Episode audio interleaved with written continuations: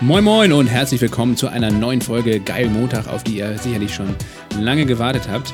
Wir sind Lasse und Paul und bei uns im Podcast geht es darum, dass wir mit Menschen sprechen, denen der Sinn ihrer Arbeit deutlich wichtiger ist als das große Geld verdienen oder eine steile Karriere im Konzern.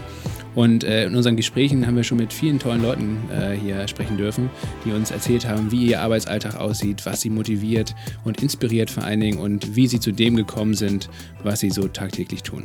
Ja, und heute sprechen wir mit Lisa Jaspers, einer self-made äh, und zwar im Fashion-Bereich. Lisa hat ein ziemlich stylisches Label aus dem Boden gestampft und zwar Folk Days. Folk Days ist ein Fair Fashion Label, das heißt, ähm, das ist alles nachhaltig und gleichzeitig ähm, hat das Ganze auch noch ein ziemlich cleveres Geschäftsmodell, weil sie nicht einfach nur irgendwie hier ihre Klamotten produzieren lässt in Deutschland, sondern sie hat über, ja, ich glaube, 40 äh, Partnerschaften mit kleinen Handwerksbetrieben äh, oder einzelnen äh, ja, äh, Künstlern weltweit, egal ob in Bolivien, äh, Bangladesch oder Pakistan, ähm, mit äh, denen sie zusammen diese Produkte designt. Das sind nicht nur Klamotten, das sind auch ja, Interior-Dinge oder ähm, Accessoires und es sieht auf jeden Fall alles richtig stylisch aus. Und gerade das finde ich, immer besonders wichtig, wenn Sachen nicht nur nachhaltig sind, gerade bei Klamotten, sondern wenn sie zusätzlich auch noch mindestens so geil aussehen wie andere Klamotten.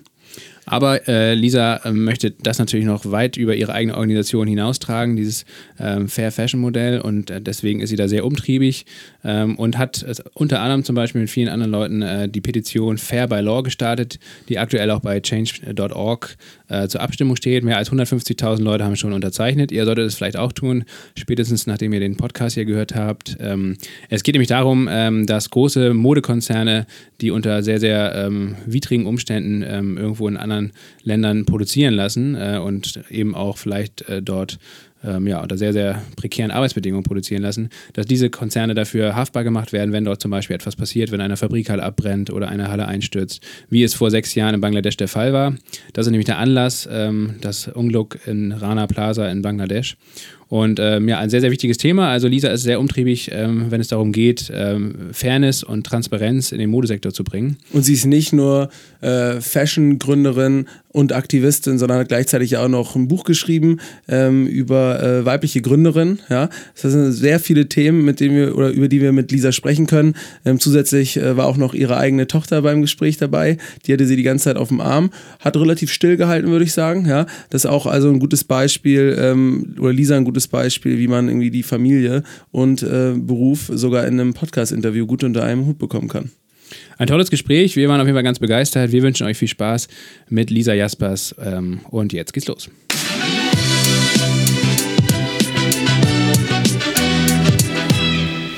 Hi Lisa, ähm, schön, dass du uns hier in eurem Laden und in eurem Keller mhm. äh, und auch in eurem Lager, es ist sehr atmosphärisch hier, ähm, begrüßt.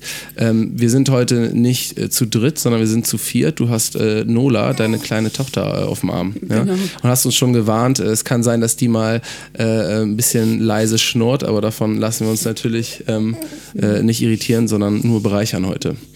Ähm, wie startest du normalerweise in die Woche?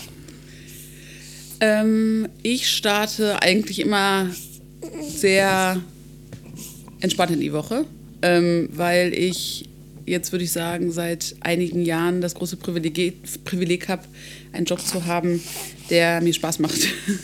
Früher war das immer so dieses Montagmorgen-Ding. Ich habe mich daran erinnert, dass ich manchmal Situationen hatte, wo ich dachte, mit dem Rad zur Arbeit gefahren und dachte so, boah, wenn ich jetzt, wenn jetzt eine Autotür aufgeht, fände ich das gar nicht so schlimm. So ein kleiner Armbruch und dann irgendwie so mal zwei, drei Wochen einfach raus sein. Ja, heißt am Sonntagabend oder am Montagmorgen überwiegt die Freude. Voll, ja. ja. Und das ist was, was ich sehr zelebriere, weil das, wie gesagt, nicht immer so war und weil ich äh, das auch schlimm fand, dass es nicht so war, weil ich eigentlich mhm. jetzt eher, also ich bin jetzt nicht unbedingt Morgenmensch, aber ich bin eigentlich jemand, der sehr, also der glücklich ist und der optimistisch ist und positiv ist. Und, äh, und einer der Gründe, warum ich damals Focus gegründet habe, hatte auch viel damit zu tun, dass ich endlich einen Job machen wollte, der mir richtig Spaß macht. Mhm. Wo ich nicht das Gefühl habe, so, boah, jetzt muss ich da hin, sondern voll geil, es ist Montag und ich kann starten. Mhm. Und was natürlich jetzt auch nochmal sich geändert hat, dadurch, dass ich Mutter bin, ähm, sind Wochenende total toll, aber nicht mehr so ultra gechillt und entspannt wie früher. Das heißt, ähm, im Gegensatz zu unter der Woche hat man natürlich sein Kind zu Hause, was auch sehr schön ist. Aber das heißt, manchmal bin ich auch montags, wenn ich Edi zur Kita bringe, so ein bisschen super geil. Jetzt habe ich irgendwie erstmal Zeit in Ruhe im Büro Kaffee zu trinken und kann erstmal meine Gedanken sortieren und kann anfangen, ganz in Ruhe zu arbeiten und muss nicht alles mit dem halben Arsch machen. Ja. Das ist auch nochmal so ein Privileg, also ein Privileg, was jetzt dazugekommen ist. Ähm, startet ihr dann ganz, ja, es hört sich auf jeden Fall so an, als ob ihr sehr entspannt hier äh, in, die Woche, in die Woche startet. Ähm, auch mit deinem Team. Habt ihr so gewisse Montagmorgen-Routinen oder generell Routinen in der Arbeitswoche? Ähm, also wir haben immer ein Team-Meeting einmal die Woche und das machen wir äh, auch so von Anfang an eigentlich, dass wir das auf Video aufnehmen, weil äh, bei uns sehr flexibel gehandhabt ist, wer wie wann kommt. Also es gibt eigentlich keine festen Arbeitszeiten im Sinne von ähm, man muss jetzt dann und dann da sein. Natürlich ist der Laden besetzt, das ist klar, aber der macht ja erst um 12 auf. Und deshalb äh, gibt es auch natürlich mal Situationen, wo Leute vielleicht von zu Hause arbeiten oder so. Und da, damit das alle äh, irgendwie auf dem Schirm haben, was gerade passiert und was, was die Woche geplant ist und was vielleicht auch in der letzten Woche passiert ist, nehmen wir es auf Video auf. Ähm, genau, das ist eigentlich das Einzige, wo ich sagen würde, so, das ist so ein Punkt in der Woche, den wir, den wir immer haben. Ansonsten würde ich sagen, starten wir eigentlich immer alle gerne mit einem Kaffee ich komme meistens früher, weil ich eh die um 9 in die Kita bringe. Dadurch, dass alles bei uns bis nach hinten verschoben ist, kommen dann die nächsten um 10, die nächsten um 11. Das heißt, ähm, eigentlich ist es nicht so, dass wir jetzt irgendwie mit einem Montagmorgen Stand-up oder sowas starten, aber äh, in der Regel mit einem Kaffee und dann schnacken wir übers Wochenende und gucken so ein bisschen, äh, dass wir uns gegenseitig aufs Laufende bringen. Ja, hast du sonst noch äh, eigene persönliche Routinen in deiner Woche? Ähm, ja, halt so erzwungene Routinen, wann ich wie wen abhole, ne? Also so Ja. logistische Routinen natürlich. Ähm, nee, eigentlich habe ich keine, keine wirklichen Routinen. Ich glaube, ich bin nicht so ein krasser Routinemensch. Äh, Also du hast ja, äh, du bist ja Unternehmerin und hast ja eben schon gesagt, dass du äh, viele Freiheiten auch dadurch hast, die du dir auch nimmst und dass auch das ein großer Grund war für dich irgendwie zu gründen, ähm, damit Arbeit irgendwie ja möglichst selbstbestimmt ist und so wie du es dir persönlich vorstellst.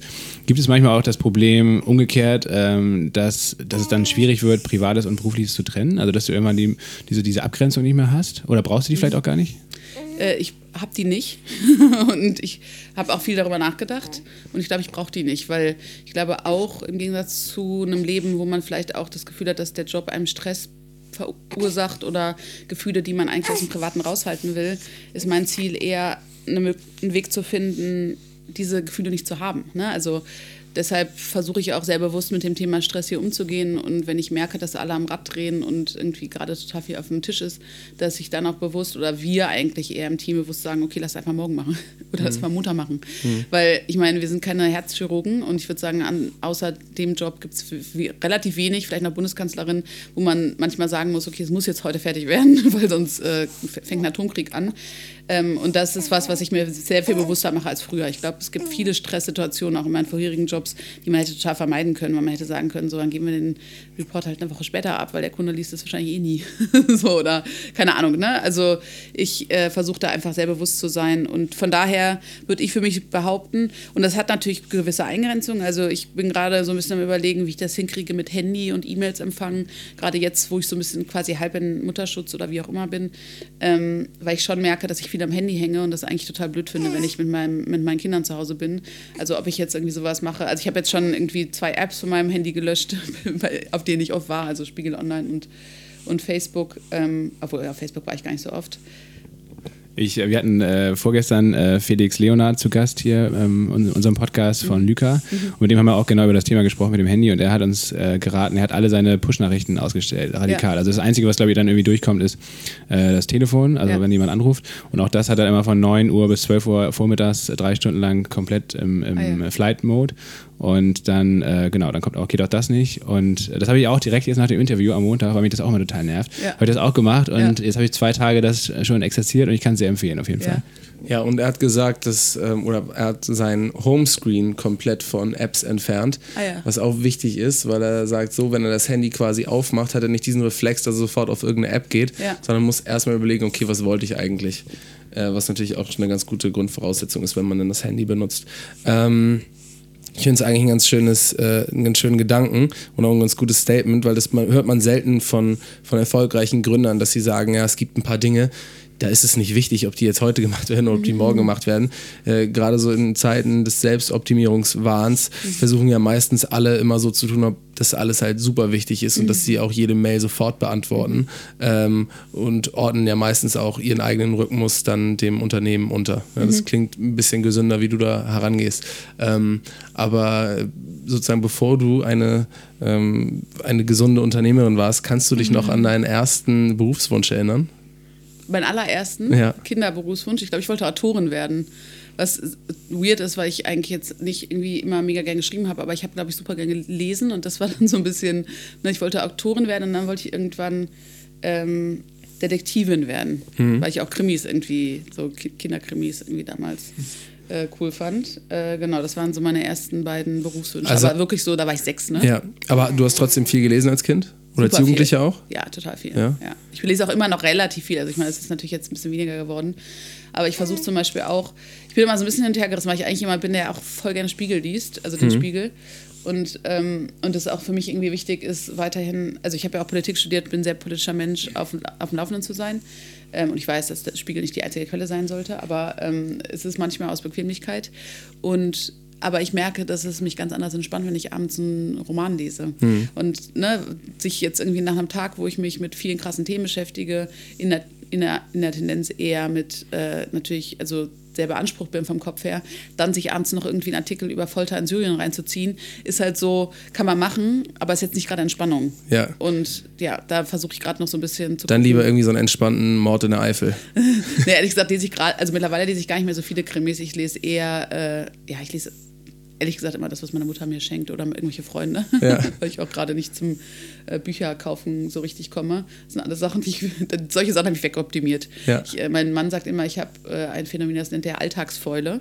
Er sagt, ich bin eigentlich super fleißig, aber alles, was im Alltag so anfällt, also es würde wahrscheinlich eher Faulheit heißen, nennen es Fäule, ähm, alles, was im Alltag so anfällt, optimiere ich halt weg. Das heißt, ich hasse es, einkaufen zu gehen. Ich finde das so verschwendete Zeit. Ich optimiere auch so den Weg zur Arbeit. Ich überlege, wo ich über die Straße gehe, damit ich irgendwie einen Meter spare. Aber ähm, ich bin halt echt so, ich hasse so Alltagssachen. Ja. Aber so arbeiten finde ich voll geil. Ja, okay.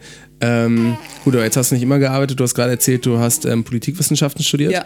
Da kamst du auch drauf, weil du als Jugendliche viel gelesen hast und dich für Politik deswegen interessiert hast? Schon als Jugendliche auch Spiegel gelesen hast? Lustigerweise ist es wirklich so und das ist total, äh, also wo du es gerade sagst, ich habe noch nie so drüber nachgedacht und es passt jetzt perfekt rein. Ist fast ein bisschen gestaged, aber ich habe, äh, als ich mich, also als ich überlegt habe, was ich studiere und ich war auch immer ein kreativer Mensch, ich habe irgendwie viel gemalt und solche Geschichten und es wäre natürlich ein Laufweg gewesen. Ich habe über Architektur nachgedacht und Bühnenbild und so.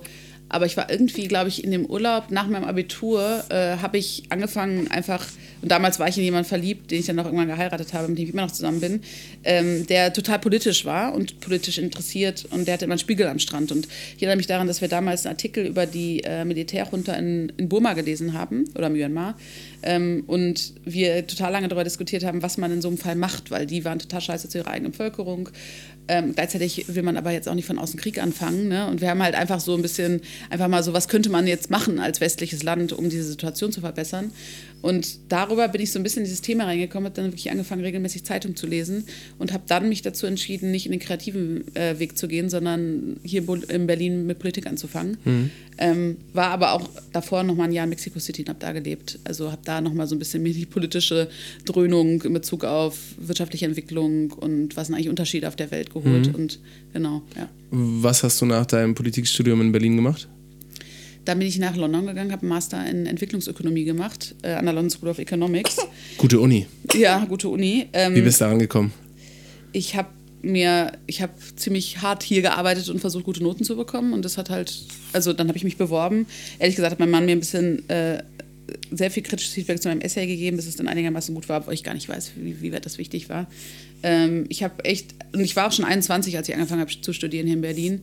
Ähm, ich habe echt voll reingehauen, habe mir krass Mühe gegeben und habe halt auch geschaut, weil mich dieses Thema äh, Armutsbekämpfung und wirtschaftliche Entwicklung auch davor schon sehr interessiert hat, habe ich auch versucht, jeden Kurs, den ich hier belegt habe, immer so und die Hausarbeiten immer so auszusuchen, dass das halt mein Wissen vervollständigt. Das heißt, ich habe auch ganz viel Wirtschaft und wirtschaftliche Entwicklung gemacht ähm, in den Kursen und habe mich halt sehr genau darauf vorbereitet, dieses Studium machen zu wollen. Äh, ist hier zufällig dabei Eileen Puhlmann über den Weg gelaufen, weil Ja. von Lemonade? Ja. Ja, Ich glaube wirklich? schon. Ah, witzig, okay, weil die hatten wir erstens schon im Podcast, zweitens Ja. war das meine ehemalige Kollegin, ich habe auch bei Lemonade gearbeitet Ach, und die hat uns nämlich auch erzählt, dass sie bei auf der LSI studiert hat und ich glaube Ja. auch den gleichen Studiengang, Ja, ich, ich, ich weiß, gerade mal ne? überlegen, ob ich sie irgendwann mal in Berlin kennengelernt habe, aber der Name kommt mir total bekannt vor. Ähm, sie ist auf jeden Fall danach, hat sie nämlich für die GZ gearbeitet, auch Ach, in. Südafrika lange Zeit und ja. hat halt auch diesen entwicklungspolitischen Ja. Hintergrund. Ähm, ach cool, siehst du, da ähm, schließt sich schon wieder der Kreis, wieder ein paar kleine Verknüpfungen. Ja, stimmt. Ähm, und dann äh, warst du mit dem Studium fertig in, in London. Ähm, wie, wie war dein erster Berufseinstieg? War dann letztendlich der Weg quasi, also dieser politische oder äh, en- entwicklungspolitische Zusammenhang äh, dann irgendwie schon so ein bisschen vorgezeichnet? Äh, hast du dann auch direkt ähm, so gestartet oder war es dann wieder was ganz anderes? Ähm, ich war damals so ein bisschen unsicher, ob ich jetzt irgendwie, weil ich habe mich schon hauptsächlich auf wirtschaftliche Entwicklung spezialisiert und dann habe ich äh, also viel so, was können Staaten tun, um wirtschaftliche Entwicklung zu fördern. Und dann war ich so ein bisschen so ein bisschen dran und habe gedacht, so eigentlich würde es Sinn machen, dann eher irgendwie in Regierungsrichtung was zu machen. Und habe dann absurderweise, oder was heißt absurderweise, im Nachhinein war das wahrscheinlich auch gut, bei äh, Roland Berger ein Praktikum gemacht ähm, für vier Monate oder so. Die haben einen Bereich, der nennt sich Civil Economics und da geht es halt um, äh, da machen die nur staatliche Organisationen. Also da geht es halt nur quasi um staatliche Einheiten, weil ich dann natürlich über, diese, über diesen Gedanken so, okay, vielleicht wäre ein Ministerium oder irgendwie sowas interessant, erstmal irgendwie ein bisschen was darüber lernen wollte, wie funktioniert der Staat eigentlich, weil ich hatte gar keine Ahnung davon, ne, wie Verwaltung funktioniert, was da Einheiten sind, wie da, also ne, ob das überhaupt eine Option ist. Hatte auch einen Freund, der damals da äh, vor da gearbeitet hat ähm, und der hatte mir das empfohlen und dann habe ich das gemacht, fand es schrecklich. Also ich hatte einen ganz netten Chef, muss man sagen, im Nachhinein, ähm, aber der war auch, glaube ich, jünger als ich.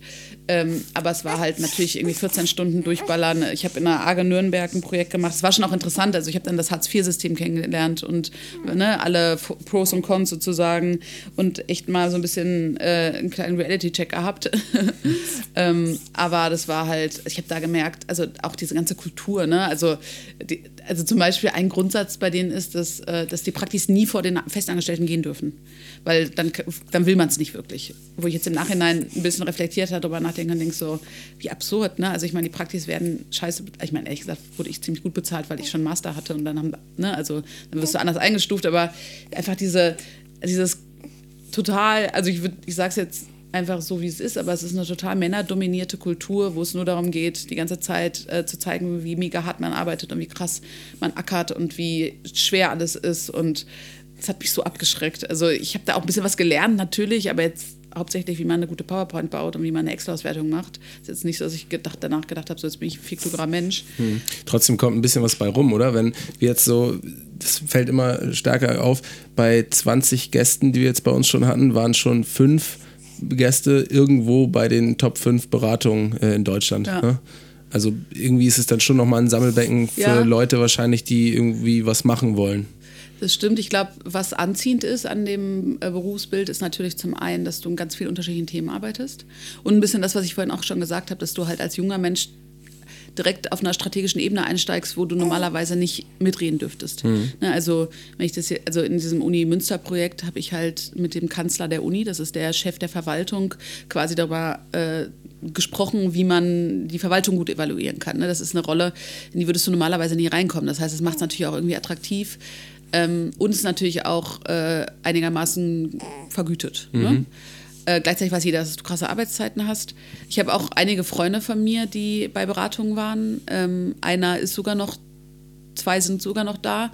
Viele haben aber dann auch gegründet, weil sie auch genau genauso gesehen haben, so okay, es ist einfach der Trade-off ist zu groß, gerade wenn man dann irgendwann auch Familie haben will und auch die irgendwann wahrscheinlich ein Problem mit der Kultur gehabt haben. Also ich glaube, das Kulturproblem ist riesig in diesen Beratungen und, äh, und auch wie gesagt die beiden Freunde, die ich noch habe, die dort noch sind, äh, sagen ganz klar, das ist halt, deshalb wissen sie, dass sie nicht da, da bleiben können. Ja. Weil das halt ein Verheizungsklima ist und, und keins, was darauf ausgelegt ist, Menschen glücklich zu machen oder äh, irgendwie glückliche Mitarbeiter zu haben. Aber na klar, es ist natürlich, es hat den, den Ruf, ich meine, gerade so eine Beratung wie, wie äh, ähm, McKinsey oder BCG oder, oder Berger, dass es halt kluge, kluge, kluge Leute anzieht. Aber wenn man dann wirklich reinguckt, sieht man schon, die sind nicht sehr heterogen. Ne? Mhm. Also es ist schon eine sehr homogene Schicht von jungen weißen Männern, die BWL an der WHU oder an einer anderen Uni studiert haben, mhm. die äh, sich darauf ihr Leben lang vorbereitet haben, mhm. äh,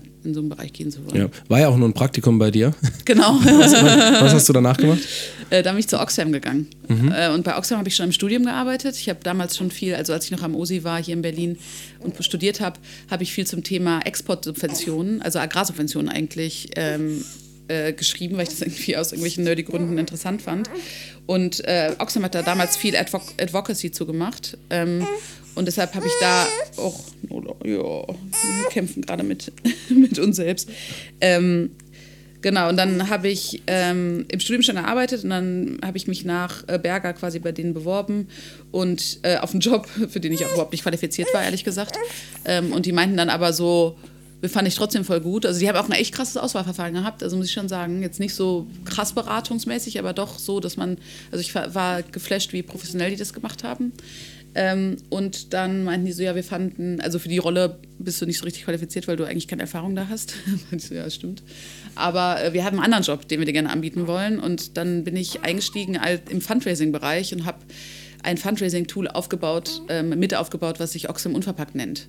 Ich weiß nicht, ob ich das schon mal untergekommen ist, aber da kann man sowas wie eine Ziege verschenken. Oder äh, Trinkwasser für zehn Menschen. Also du schenkst jemandem quasi sowas wie einen Gutschein, die kriegen dann eine Geschenkkarte, die dann personalisiert ist, steht drauf, liebe Lisa, ähm, Lasse hat dir eine, eine, Ziege geschenkt. Diese Ziege geht in ein Projekt äh, von Oxfam in Somalia, wo diese Ziege zum Lebensunterhalt oder zur Existenzsicherung beitragen kann. Ähm, und du kriegst diesen Magnet, den du an den Kühlschrank hängen kannst, so ungefähr. Und warum unverpackt? Ähm, weil es kommt, also weil es kein, kein wirkliches Geschenk ist, es ist eine Geschenkkarte. Ne? Also es ist quasi, du schenkst jemand was, aber es ist ja nicht wirklich ein Geschenk. Und es kommt auch von Oxfam Unwrapped aus England, die die Idee quasi konzipiert haben. Also Oxfam Unwrapped heißt die ursprüngliche, also die, die Engländer haben es erfunden und ja. Oxfam Unverpackt ist dann daraus entstanden. Okay. Das die haben auch keinen komplett anderen Namen wählen ja. wollen. Ja. Aber ähm, genau. Und das ist auch, also wenn, wenn ihr mal auf die Website geht, da ist immer eine Ziege, die aus so einem Paket rausschaut. Das mhm. dann halt irgendwie, weil eine Ziege kannst du halt nicht einpacken. So ein bisschen die Idee. Und es war auch eigentlich super spannend, weil ich mich dadurch äh, absurderweise in Online-Marketing reingefuchst habe, wovon ich natürlich gar keine Ahnung hatte. Damals fing das gerade so an. Ne? Also ich bin ja auch schon, ich bin jetzt nicht super jung. Ähm, das heißt, Google AdWords war ein Thema. Ne? Also auch so, wie kriegt man Traffic auf eine Seite? Weil das war ein Online-Shop. Ich habe den dann auch im zweiten, also wir haben noch einen neuen Shop gebaut. Das heißt, ich habe mit Programmierern an einem Shop gebaut gesessen. Ne? Das ist super lustig, weil ich jetzt natürlich einen Online-Shop habe. Aber und viele Sachen sich auch seitdem geändert haben. Aber überhaupt mit diesem Thema Online und Vermarktung online und Pressearbeit on online und offline. Also wie kriegt man quasi Leute auf deine Seite und wie kriegt man eine Idee vermarktet? Damit habe ich mich damals sehr, sehr viel beschäftigt. Das war auch eigentlich cool, weil die haben mir halt ein Budget gegeben, haben halt gesagt, so, okay, ähm, wäre cool, wenn wir das Mehrfache von dem Budget reinbekommen. Ja. Ist klar, dass es im ersten Jahr vielleicht noch nicht so ist, aber dann relativ bald sollte es so sein.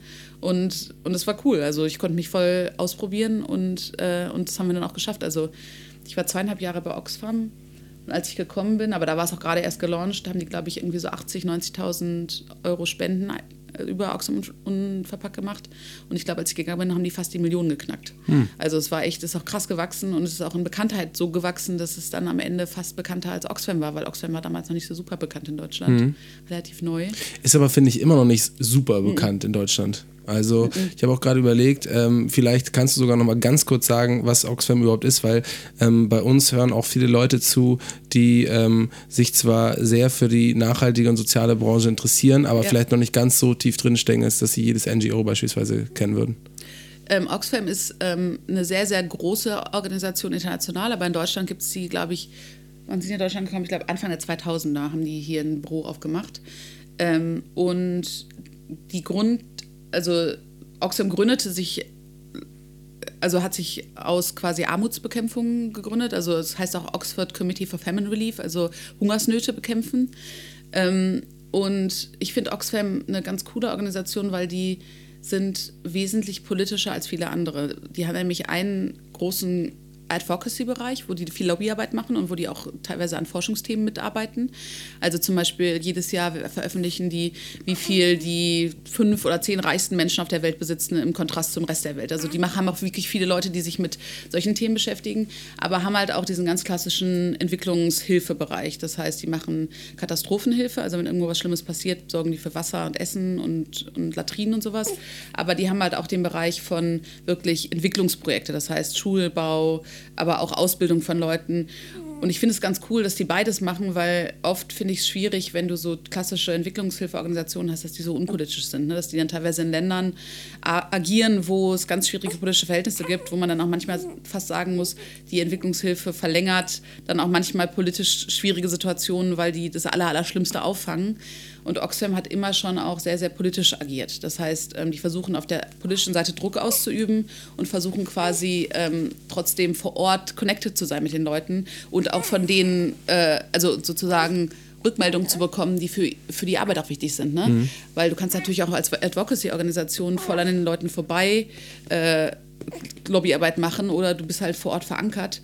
Und was Oxfam auch noch macht, ist, äh, was ich sehr cool finde, viele kennen Oxfam durch die Oxfam Shops. Ne? Also mhm. es gibt ja diese Second-Hand-Shops. Ich finde das Businessmodell eigentlich ganz cool. Also du spendest quasi Second-Hand, äh, spendest deine Kleidung, Oxfam verkauft das und das Geld ist dann quasi, geht in Projekte von Oxfam oder die Arbeit. Und das Coole an diesem Geld ist, dass es äh, zweckungebunden ist. Das heißt, Oxfam kann das für die Bereiche einsetzen, die es sinnvoll findet, weil natürlich äh, im Zweifel Spender es attraktiver finden, Geld in eine Schule zu geben, als jetzt vielleicht zu äh, einem Thema wie äh, HIV-Aids-Prävention. Mhm. Ja? Und, und das ist auch häufig ein Problem dass du dann halt die Gelder nicht für andere Sachen benutzen kannst. Und Oxfam hat eine relativ große Summe von zweckungebundenen Geldern, die sie strategisch klug einsetzen können. Und das, äh, das machen die ja auch.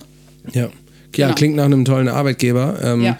Du bist aber trotzdem nicht geblieben. Du warst zweieinhalb Jahre da und bist dann aber nochmal, obwohl du gesagt hast, du fandst die Arbeitsbedingungen schwierig, äh, zum Thema Beratung gekommen, oder? Ja, genau. Ich bin zum dänischen Beratungsunternehmen gegangen, Ramböll, ähm, weil auch dort schon ganz andere Arbeitszeiten herrschen als bei den Großen. Also äh, es ist schon so, dass ich auch manchmal lange Tage hatte und auch mal 12, 14 Stunden arbeiten musste, kurz vor einer Abgabe. Aber ähm, aber es ist eigentlich ein sehr viel äh, menschen- und familienfreundlicheres Unternehmen, äh, wird sehr stark geprägt durch diese dänische Kultur. Also wir hatten auch oft das Ding, dass unsere dänischen Kollegen irgendwie im Sommer um vier alle zu Hause waren, weil die gesagt haben, so, okay, der Winter ist schon scheiße genug, am Sommer wollen wir zumindest die Nachmittage mit unseren Familien verbringen. Also da merkst du schon auch, das Mindset ist ein ganz anderes. Aber es war halt Beratung. Das heißt, im Grunde bin ich dafür bezahlt worden, Leuten zu erzählen, was sie äh, machen sollen. Und ich glaube, das war fast das größte Problem, dass ich irgendwann gemerkt habe, das will ich eigentlich gar nicht, weil in den meisten Fällen glaube ich, dass die Leute es selbst wissen. Und, und das war auch so ein bisschen unser Ansatz, dass wir gesagt haben, wir helfen eigentlich eher dabei, euch ne, Lösungen selbst zu finden. Warte mal, sollen wir mal eben, oder ich weiß gar nicht. Genau, also Leuten dabei helfen, wie sie ähm, selbst auf die Lösung ihrer eigenen Probleme bekommen, ähm, genau, das ist also ein systematischer oder systemischer Berateransatz, äh, den auch Rambel und vor allen Dingen mein Team damals verfolgt hat. Aber man hat trotzdem gemerkt, dass die Leute ganz oft das gar nicht wollten, sondern dass sie einfach von mir hören wollten, so und so müsst ihr es machen. Ne? Und ich wusste trotzdem, werden sie sich dagegen wehren. Ne? Also es ist jetzt nicht so, dass dann die das machen würden, sondern es ist eher so, äh, wir wollen eigentlich diese ganze wir wollen, wir wollen, einfach hören, was wir machen sollen. Dann wollen wir uns sagen, das macht ja gar keinen Sinn. Und dann wollen wir einfach so weitermachen wie bisher. So ein bisschen, ne? Und, äh, und ja, und, und wie gesagt, ich war bei vielen Themen äh, mit drin, wo ich jetzt im Nachhinein sage, ich hätte jetzt auch nicht gewusst, was ich denen sagen soll, wie sie es machen sollen, ne? weil es entweder um totale Detailfragen ging oder es auch fünf verschiedene Wege geht, gibt und vielleicht ist viel wichtiger, dass es in der Kultur oder zur Kultur passt und zu den Menschen passt, als jetzt von jemand, der extern irgendwie drauf guckt, sagt, ja, so und so müsst ihr das machen. Ne? Also einfach diese, dieses Beratungsding fand ich für mich selbst schwierig und ich habe das, ich glaube, ich habe das gut gemacht, aber ich habe trotzdem gemerkt, dass, es, dass ich krass außerhalb meiner Comfortzone war. Also ich war ganz oft, nachdem ich irgendwelche Workshops gemacht habe oder so, war ich total physisch müde. Ne? Also ich bin dann direkt im Zug eingeschlafen, was ich normalerweise nie habe.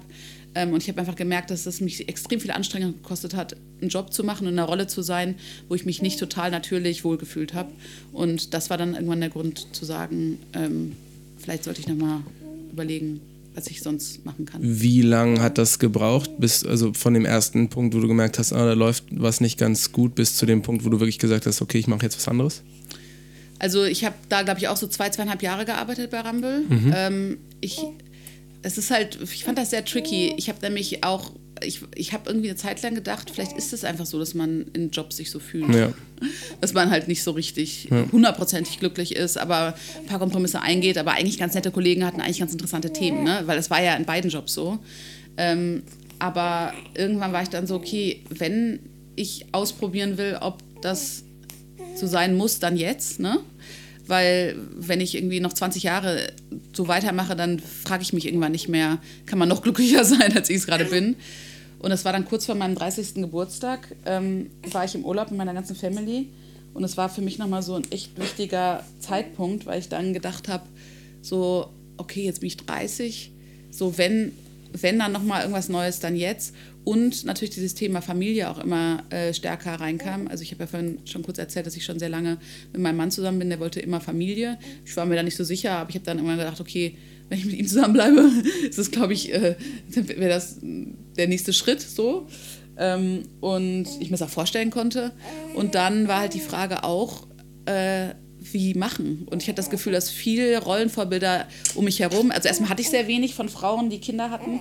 Und ich hatte das Gefühl, dass viele von denen, die Kinder hatten, bei beiden Unternehmen, also sowohl bei Oxfam als auch bei Rumble, sich krass zerrissen haben und unfassbar anstrengende, heftige Zeiten hatten in der Phase, wo sie sowohl versucht haben, äh, quasi arbeitsmäßig voranzukommen, als auch eine Familie zu haben.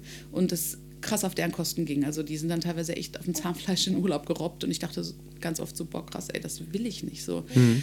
Und meine, meine Überlegung war damals, äh, dass wenn ich Kinder haben will, dann will ich eigentlich auch das genießen können. Also dann will ich zumindest in den meisten Situationen, und das ist natürlich jetzt nicht in allen Situationen so, aber in den meisten Situationen sagen können, voll die schöne Bereicherung. Ne? Ist jetzt auch anstrengend und sowas wie Nächte nicht so gut pennen und so, es kommt natürlich dazu, das ist eine andere Art der Anstrengung. Aber in den meisten Situationen will ich nicht sagen, so, boah, seit ich ein Kind habe, ist mein Leben richtig anstrengend und davor war es eigentlich total geil, sondern irgendwie einen Weg finden, wie das so integrierbar oder auch äh, miteinander zu vereinbaren ist, dass mir beide Spaß macht. Ne? Arbeit und äh, Kinder haben und ich nicht die ganze Zeit das Gefühl habe, so, oh krass, ich weiß gar nicht, wo mir der Kopf steht und äh, ich habe ein schlechtes Gewissen meinen Kollegen gegenüber, meinem Kind gegenüber, meinem Mann gegenüber, weil ich niemandem gerecht werden kann. Ähm, Und das war dann auch nochmal ein bisschen die Überlegung, dass ich nicht das Gefühl hatte, dass ich es in einer bestehenden Struktur kann, Ja. sondern Ja, aber ich habe gelesen, dass ich glaube, dein Vater sogar auch Unternehmer ist. meine dein, Eltern Äh, deine Eltern dann beide. Ähm, dein Bruder auch, schon, schon sehr lange. Und ähm, dein Mann auch, richtig? Der, war das auch schon zu der Zeit damals? Äh, nee, wir haben ungefähr gleich- zeitgleich gegründet. Ah ja, Was eigentlich okay. der Plan ne? Ah gut, aber du hast trotzdem sozusagen bist du in einem Unternehmerumfeld groß geworden und hast das auch stark erlebt.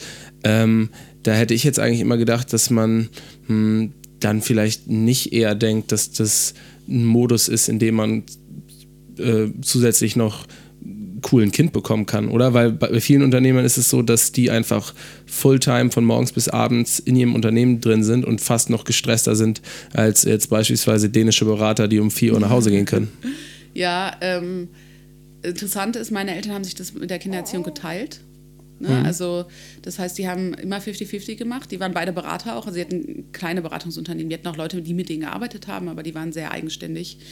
Ähm, und das war natürlich ein Rollenvorbild für mich. Also das war auch was, was ich mit meinem Mann schon, auch bevor ich schwanger wurde, fest besprochen hatte. Und auch das klar war, ich kriege nur Kinder, wenn wir uns das teilen, 50-50.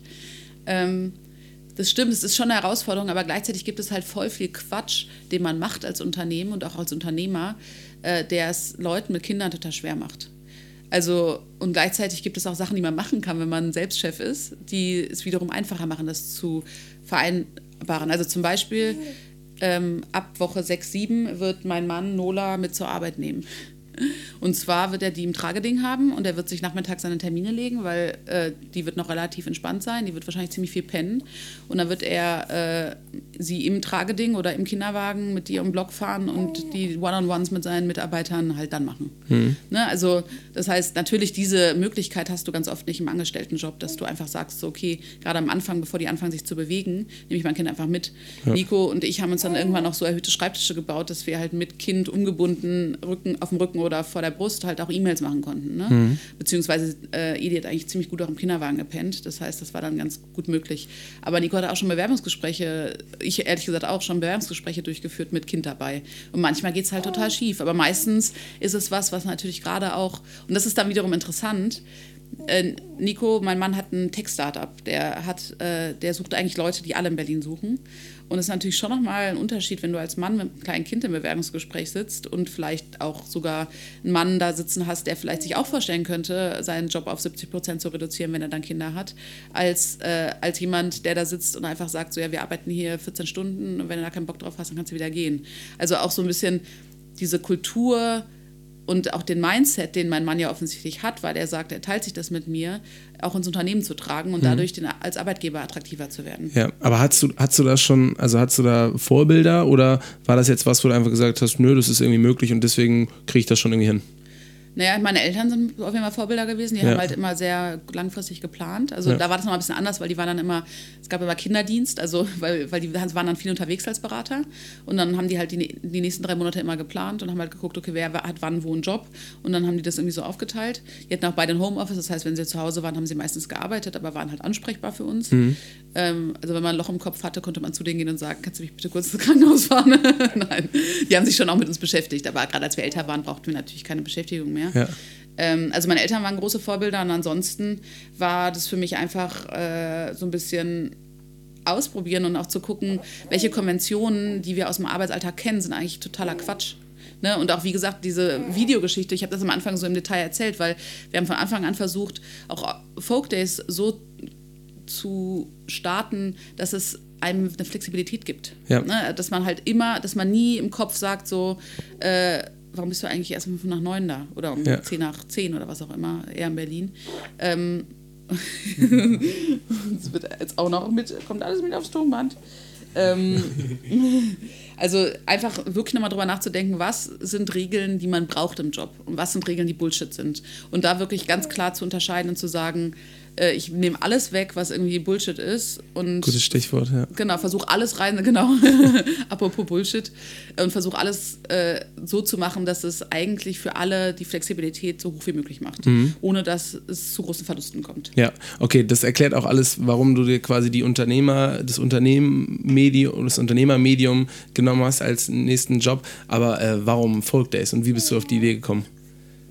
Ähm, Folk Days ist eigentlich also in diesem Urlaub, wo ich meinen kleinen, äh, meinen kleinen, äh, oder wo ich eine kleine Krise hatte, bevor ich 30 wurde und daraus dann entschieden habe, äh, mein Leben zu ändern.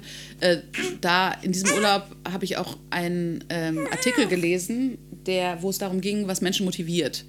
Und die, dieser Artikel hat mich total geprägt, weswegen ich den auch schon oft darüber erzählt habe. Ich habe den Artikel leider nicht mehr und diese Zeitschrift gibt es auch nicht mehr und ich habe den auch schon geschrieben und da antwortet keiner mehr.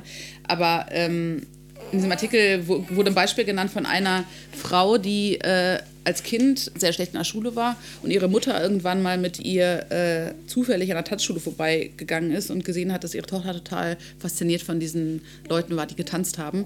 Und dann ihre Tochter in diese Tanzschule geschickt hat und die auf einmal nicht nur total glücklich wurde, sondern auch in allen Fächern total gut. Und ich fand dieses Bild so interessant, dass wenn man quasi eine Sache findet, die einen richtig bereichert und die einem richtig Spaß macht, dass das sich auf alle anderen Lebensbereiche auch auswirkt. Und damals war ich dann so, okay, was macht mir eigentlich Spaß? Und dann habe ich gemerkt, dass ich mir diese Frage eigentlich noch nie gestellt habe. Ich habe immer mir die Frage gestellt, die man halt so ein bisschen auch eingeimpft bekommt in Deutschland, wo bin ich gut drin? Ne? Und dann denkt man immer so, ah, okay, wenn ich in irgendwas gut bin, dann macht es mir wahrscheinlich auch irgendwie Spaß, vielleicht. Ähm, aber eigentlich war es nicht so. Und das habe ich in der Beratung gemerkt und auch davor. Ne? Also auch wenn ich diese Sachen eigentlich einigermaßen gut gemacht habe, habe ich da nie wirklich Freude dran empfunden. Und dann habe ich mich hingesetzt und habe wirklich eine Liste gemacht und versucht, mit Sachen äh, mir Sachen zu überlegen, wo ich denke, dass die mir richtig Spaß machen. Und das war, ich musste teilweise wirklich in Zeiten mich zurückerinnern von vor der Grundschule. Weil ab der Grundschule wird dir immer erzählt, wo du gut drin bist. Mhm. Ne? Aber kein Lehrer fragt dich mehr, was machst, ne? was ist denn sozusagen, äh, was ist denn das, was dir richtig Spaß macht, selbst wenn du vielleicht eine schlechte Note drin hast oder so. Ne? Und dann, äh, genau, dann habe ich eine Liste gemacht von Sachen, die mir Spaß machen. Also habe dann nochmal angefangen zu überlegen, eigentlich fehlt mir gerade total der kreative Aspekt von meiner Arbeit. Ähm, eigentlich würde ich viel lieber ähm, mit viel mehr Menschen zu tun haben.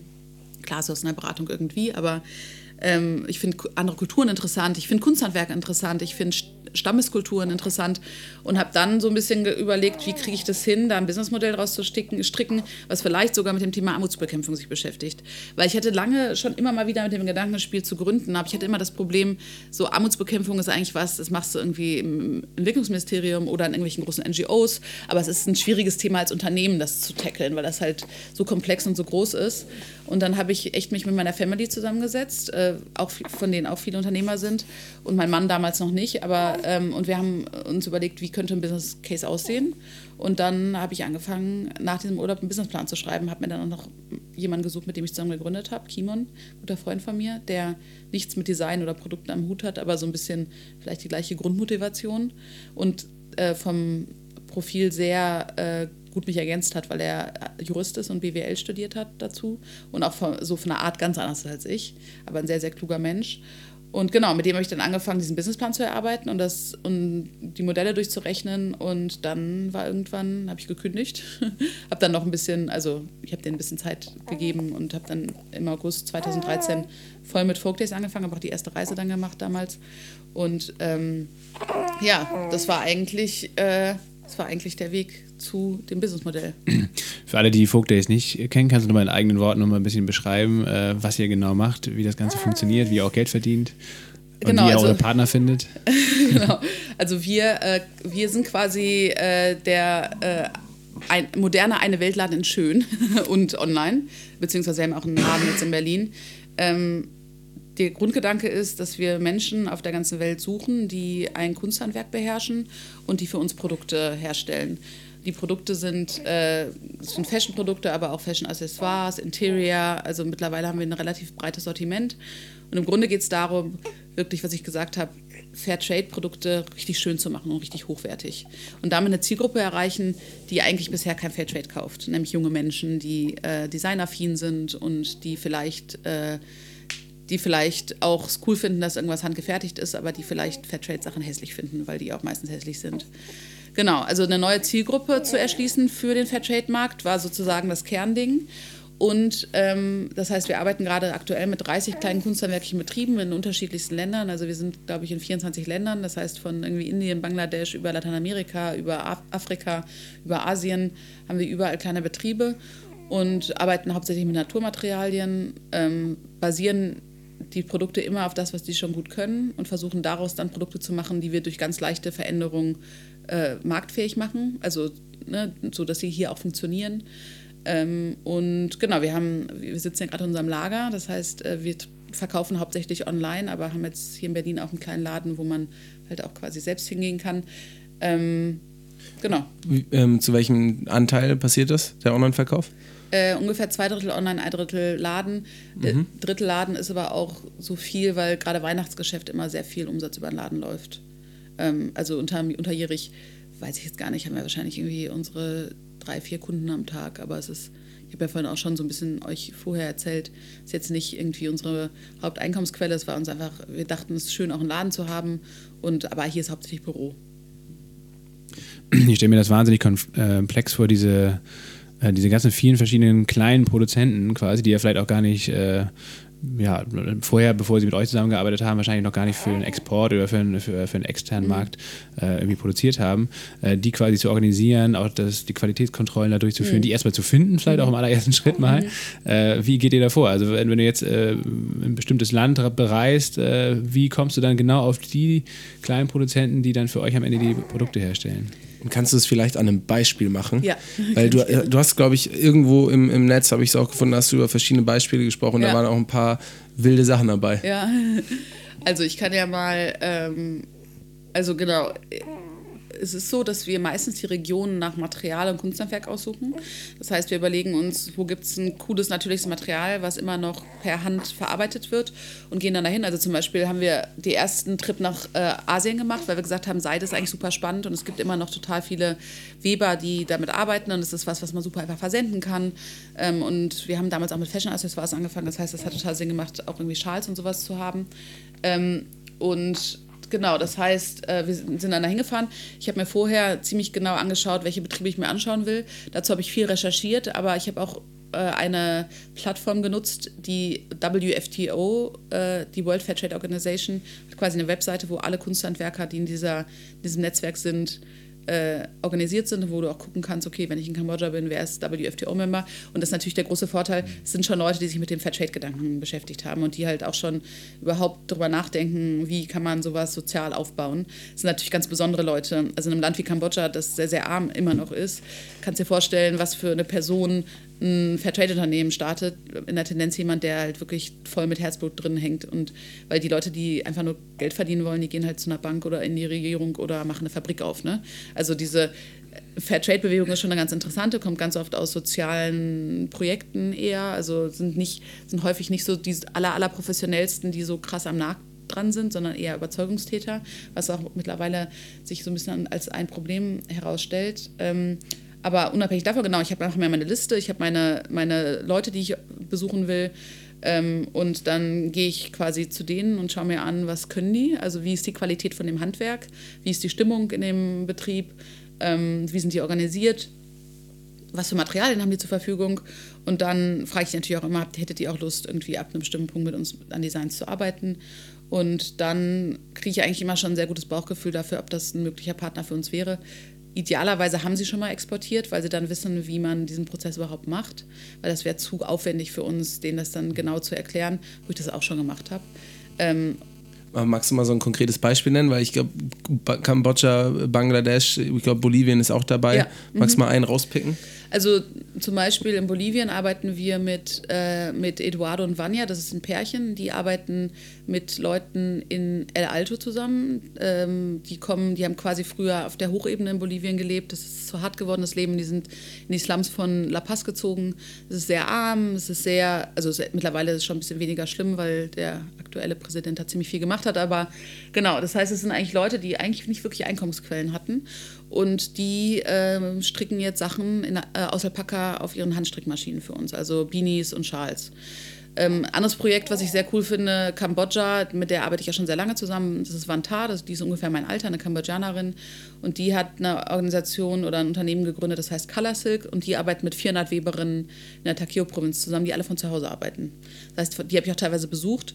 Und es ist so, dass die halt wirklich, bevor sie diese Seidenprodukte hergestellt haben, haben die keine Einkommensquelle gehabt. Die haben nur Subsistenzwirtschaft gemacht. Also die haben Reisfeld hinterm Haus und haben halt irgendwie Hühner rumlaufen und haben halt ihre Kinder da, ähm, die dann halt irgendwann auch zur Schule gehen. Und äh, genau, die können jetzt halt, wenn sie für Kalastik arbeiten, können die am Tag noch drei, vier Stunden irgendwie auf dem Webrahmen, den sie da eh stehen haben, weil sie für sich selbst gewebt haben, können sie dann halt Stoffe weben und das, daraus werden dann Sachen für uns gemacht. Also das sind jetzt mal so zwei Beispiele. Wir haben dann auch so, zum Beispiel in Laos arbeiten wir mit einem Museum zusammen. Das Museum für Tribal Arts, also für, ähm, für Stammeskunst, sagt man das? Ja, egal, ihr versteht schon, was ich meine. ähm, und die äh, hat einen kleinen Museumsshop. Also wir sind eigentlich hingegangen, um uns anzuschauen, was die da alles so machen. Und dann hatten die einen kleinen Museumsshop und die hatten oberschöne Produkte. Und dann haben wir angefangen, so kleine Dschungellianen-Täschchen bei denen zu kaufen, die wir mittlerweile auch als größere Tasche haben, mittlerweile auch in zwei Farben haben. Ähm, und das ist wirklich ein Stamm, die Kmut leben im Dschungel noch. Also die sind wirklich, die haben, konnten wir auch gar nicht besuchen, weil wir zweieinhalb Tage da mit dem Auto hin hätten reisen müssen ähm, und das gar nicht zeitlich hinbekommen hätten, aber auch äh, logistisch das sehr schwer geworden wäre, weil wir natürlich auch deren Sprache nicht sprechen. Ähm, und das heißt, das Museum ist quasi der, der Handelspartner von uns und die wiederum kommunizieren mit denen. Und äh, wahrscheinlich sind wir die Einzigen, die wirklich von denen, also ich kann mir nicht vorstellen, dass die irgendwelche anderen Großkunden haben, aber äh, das ist total witzig. Und wir hatten jetzt mit denen einen ganz lustigen Fall. Die haben nämlich eine Dschungellian-Tasche, die wir immer schon sehr gut verkauft haben, die wollten wir gerne in schwarz haben. Haben dann aber gemerkt, dass die einzige Farbe, die die da zur Verfügung haben, äh, irgendeine thailändische Farbe ist. Und da bin ich, bin ich halt ein bisschen schwierig, weil gerade wenn du eine Zahnbürste da reinmachst, ne, wenn da irgendwelche toxischen Sachen drin sind, das ist nicht so cool. Und dann äh, waren, war ich halt so, nee, können wir leider nicht machen. Und dann fand ich so, ja, gebt uns noch ein bisschen Zeit, wir probieren mal ein bisschen rum. Und dann haben die halt, äh, haben die halt ihre natürlichen Färbeprozesse, die sie immer schon hatten, sind da halt nochmal durchgegangen, haben geguckt, was, welche Farben können wir machen. Und dann haben wir irgendwann eine E-Mail zurückgeschrieben, meinten so, ja, die haben jetzt einen Weg gefunden, die Dinger mit Matsch zu färben. Und wir waren so, mit Matsch? Hält das?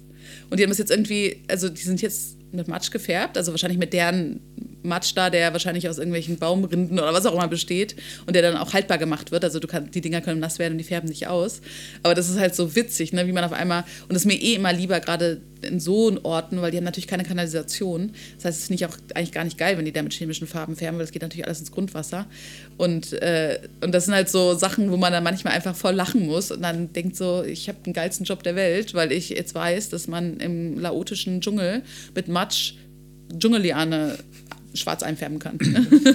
es gibt ja auch noch ein äh, anderes sehr exotisches Produkt, äh, nämlich so Ringe aus ehemaligen Bombensplittern, glaube ich, mhm. aus Kambodscha. Ne? Mhm.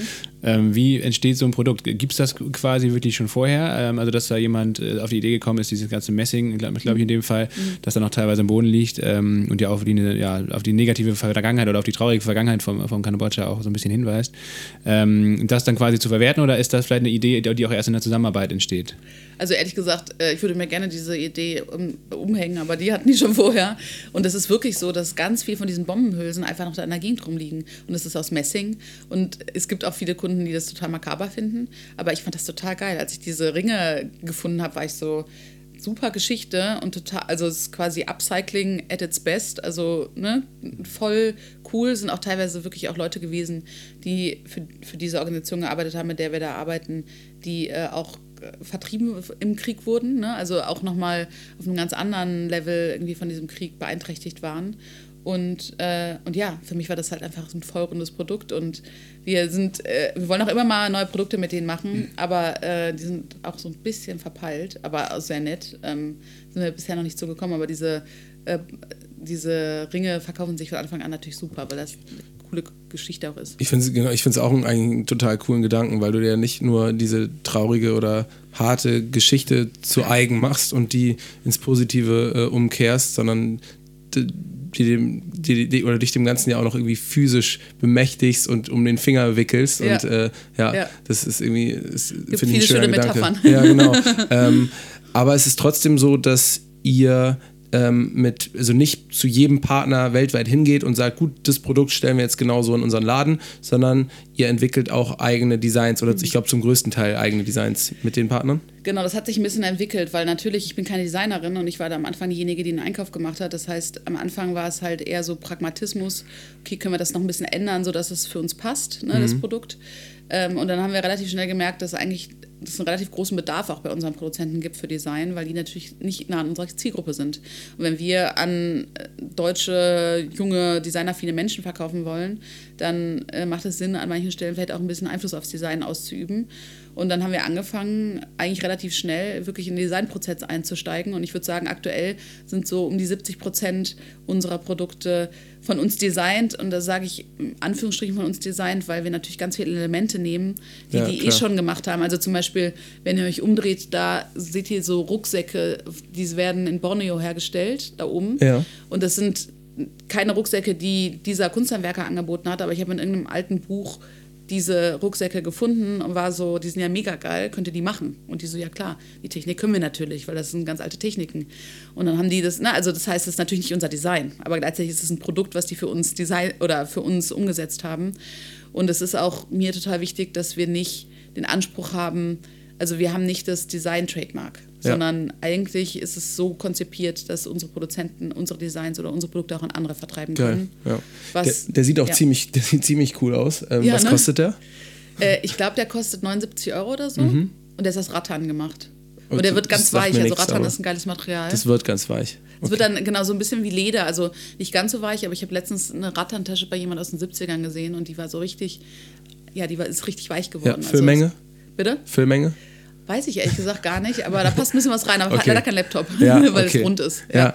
Ähm, und ja, und das ist, finde ich, was total Beeindruckendes äh, an Folk Days, weil es eben nicht so ist, dass man äh, einfach das nur als äh, nachhaltiges und gutes Label verbucht hat, sondern die Sachen halt wirklich cool sind. Und ich glaube auch so die, die äh, die meisten Leute euch äh, jetzt nicht nur als nachhaltige Marke, sondern eben auch als coole Marke mhm. äh, mit einem mit einem hohen ästhetischen Anspruch und irgendwie einem coolen eigenen Design irgendwie euch so verbucht haben. Und das ist, glaube ich, ganz schön, wenn man vor allem auch dadurch bestechen kann und wenn dieser ganze nachhaltige Aspekt einfach noch unterstützend hinzukommt. Mhm. Ja. Aber dass man in erster Linie nicht gekauft wird, äh, weil es jetzt nur nachhaltig ist, sondern mhm. weil es auch noch gut aussieht, ist, glaube ich, äh, ein total großer Schlüssel. Und ähm, trotzdem ist es ja so, dass äh, du mh, jetzt auch gerade super viel äh, Wert legst eigentlich auf das Thema oder auf diesen nachhaltigen und sozialen Mhm. Aspekt vor allem. Ne? Ähm, du hast ja gerade auch eine irgendwie eine Petition und Mhm. Initiative am Laufen, äh, Fair by Law. Magst du dazu ein Mhm. bisschen was sagen? Also wie, vor allem, wie das auch entstanden ist? Ähm, gerne. Und erstmal vielen Dank für die Blumen in Bezug auf unser Design, weil das ist wirklich was, was wir, wo wir auch immer wieder ein bisschen mit strugglen, weil ich auch keinen Hintergrund im Design habe, aber natürlich mittlerweile auch to total coole Leute hier habe, die sich einfach, die auch teilweise ein bisschen aus dem Fashion-Background eher kommen und sagen, sie wollen was Sinnvolles machen und die aber ihr Know-how mit einbringen.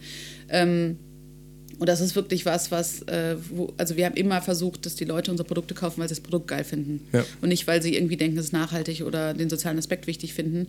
Und das soll das Add-on sein, ne? dass Ja. man dann vielleicht zwei Produkte kauft oder, ne? oder vielleicht ein bisschen öfter bei uns kauft, weil man denkt so, die haben nicht nur geile Sachen, sondern die sind auch noch nachhaltig. Aber äh, zu deiner Frage zur Petition, ähm, ich war relativ häufig auf irgendwelchen Fair Fashion Veranstaltungen. Manchmal war ich selbst auf dem Panel, manchmal war ich im Publikum, wo es um so Themen ging wie, wie schaffen wir es eigentlich, dass sich was verändert? Weil, wie ihr vielleicht auch wisst, oder also ich glaube, man kann es erahnen, der Fair Fashion Markt ist sehr, sehr klein. Also es gibt sehr wenig Leute, die fair kaufen in Bezug auf Klamotten.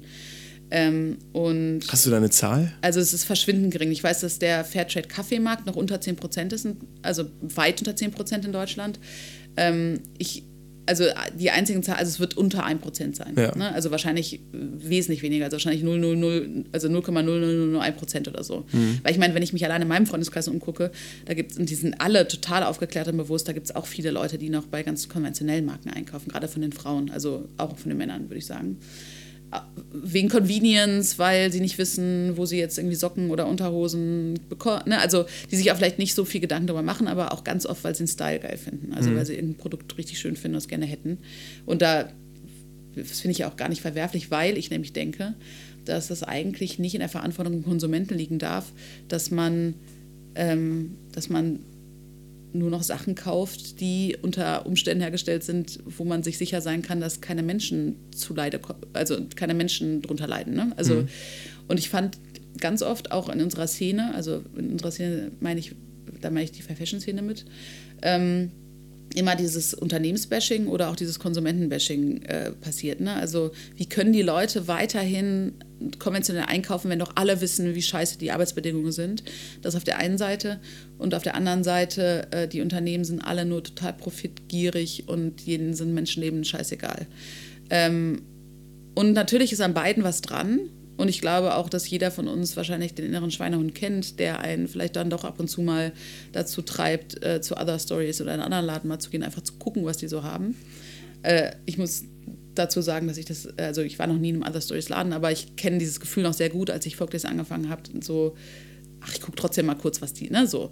Ähm, ich wollte einfach eine neue, oder ich wollte eine neue wichtige Komponente mit in die Diskussion bringen, nämlich, hallo, das ist ein politisches Thema.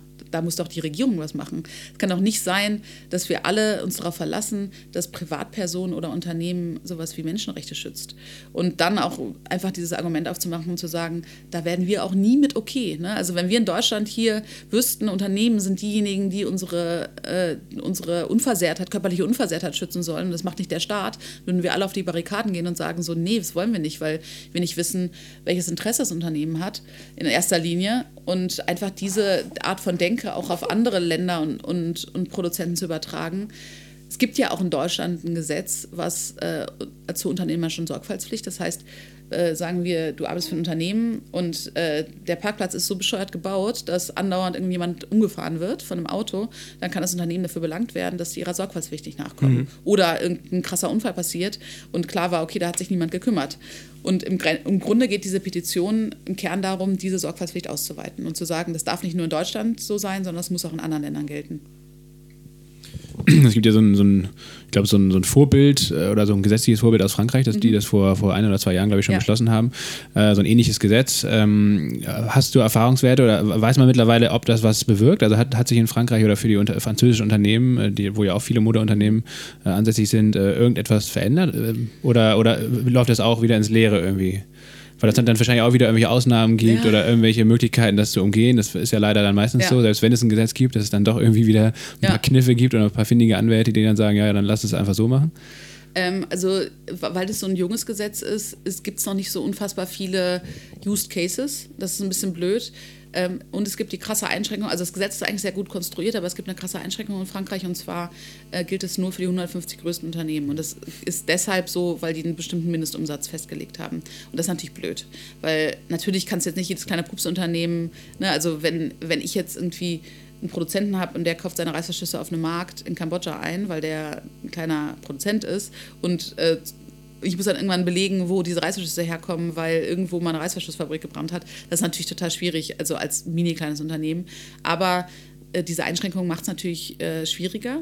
Und, ähm, und es ist natürlich auch so, dass, äh, wenn es laufende Verfahren dazu gibt, dass man da auch relativ wenig Informationen zu findet. Also es ist äh, sozusagen, es ist noch nicht ganz klar, was das bewirkt, aber zumindest die äh, Zivilgesellschaft feiert es krass.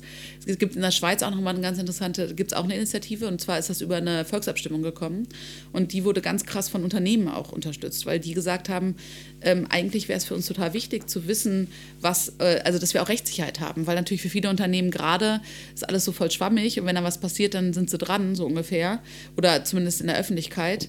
Ähm, und ich, es auch hier in Deutschland ziemlich große Unternehmen gibt, die sagen, mit denen ich auch gesprochen habe, die sagen, eigentlich würden wir so ein Gesetz total gut finden, weil dann wissen wir zumindest, dass alles machen müssen.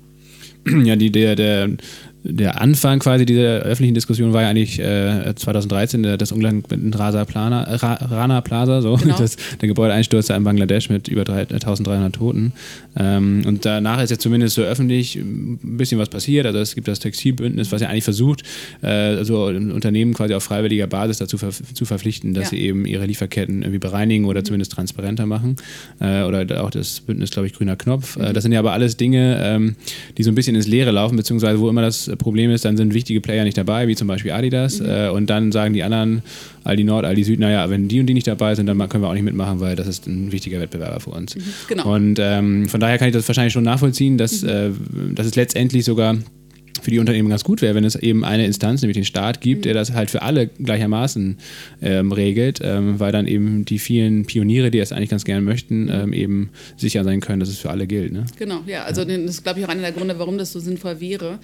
Ähm, man könnte auch vermuten, dass vielleicht auch die Franzosen so unfassbar schnell darin waren, weil es natürlich auch ein großer Wettbewerbsvorteil für französische Unternehmen sein kann, wenn die da, ne, wenn alle quasi zeigen können, guck mal hier, französische Unternehmen, wir sind alle irgendwie ethisch korrekt und äh, aber im Grunde ist es ein gro großes Thema, ähm, die, die und das ist auch das, was das Textilbündnis eigentlich so ein bisschen zeigt, zumindest alles, was man bisher darüber weiß, ähm, weil die Ergebnisse werden ja erst 2020 äh, präsentiert.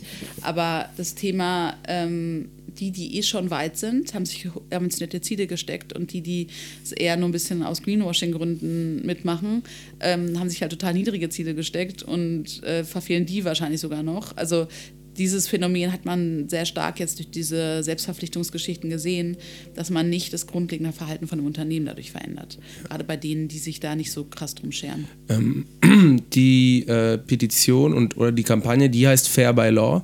Ähm, aber was ist eure sozusagen zentrale äh, Hauptforderung? Weil es geht ja nicht nur darum, soweit ich das verstanden habe, zu sagen, ähm, ihr müsst eure gesamte Wertschöpfungskette darlegen können und auch kennen, sondern es geht auch darum, dass im ähm, schlimmsten Fall beispielsweise eine Halle stürzt ein, mit, mit in der Arbeiter sind, die in, in, irgendwie an dem Produkt äh, arbeiten, ähm, dass dann ein deutsches Unternehmen dafür haftbar gemacht genau, werden könnte, richtig? richtig?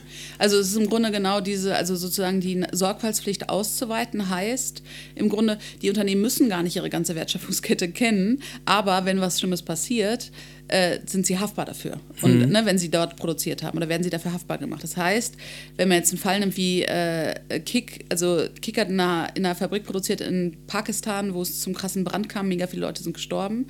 Ähm, und da gab es jetzt irgendwie über Jahre hinweg ein Rechtsverfahren, wo Kick sich aus der Nummer rausziehen konnte, weil die nicht dafür haftbar gemacht werden können, was da in dieser Fabrik in Pakistan passiert ist. Wäre es nicht eine Sorg genau, das ist eigentlich eine Sorgfaltspflicht, die aber in der Theorie die unter, also die jeweiligen ähm, Zulieferer haben würden oder auch der Staat, ich weiß nicht, der also pakistanische Staat, der pakistanische Staat, weil der eventuell auch, also wenn eine neue Fabrik gebaut wird, dann müsste der ja auch überprüfen, ob die bestimmte Auflage erfüllen. Genau.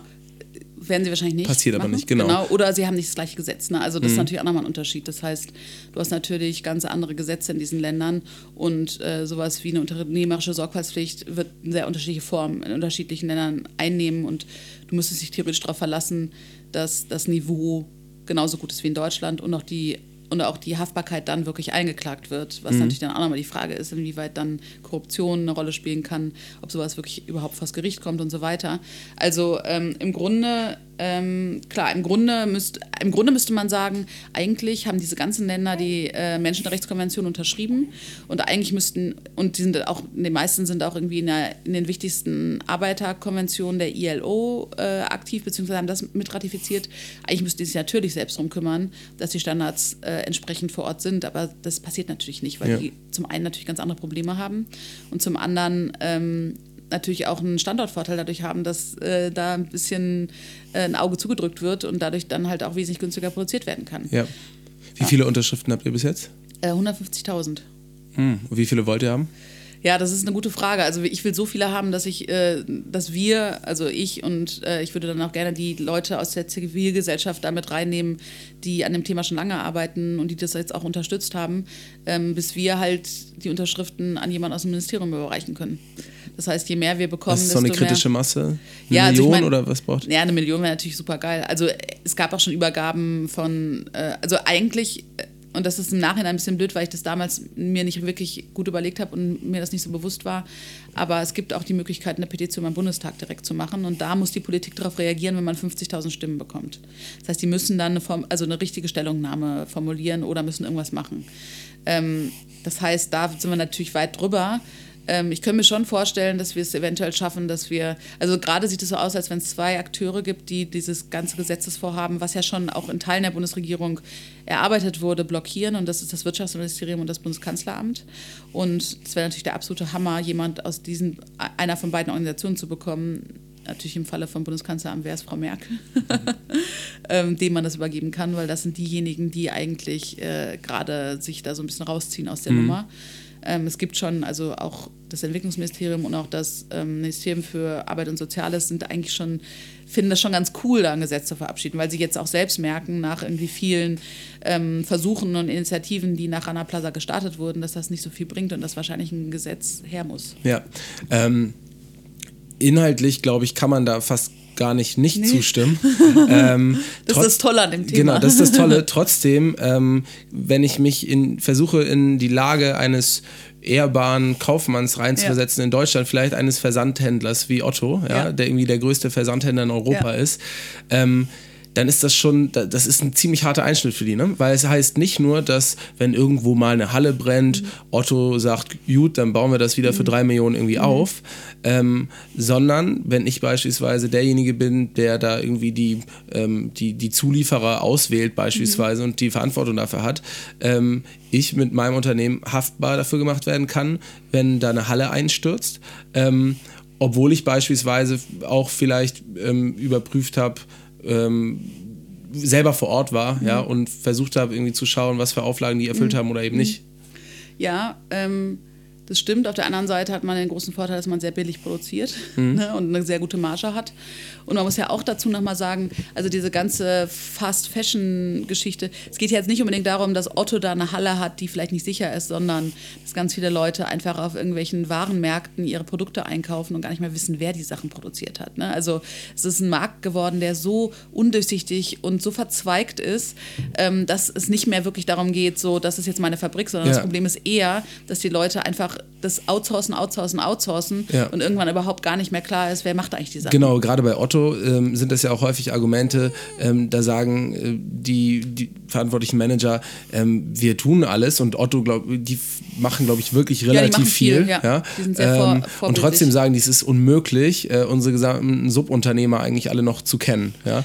Und das wäre eigentlich als, als Konsequenz, müsste man dann sagen, äh, müsste man halt einfach das eigene Geschäftsfeld oder das Geschäftsmodell irgendwie entweder anders oder halt zurückbauen, kleiner Genau. machen. Ja? Und, und noch nicht mal zurückbauen, sondern einfach so, wie es vor 20 Jahren war.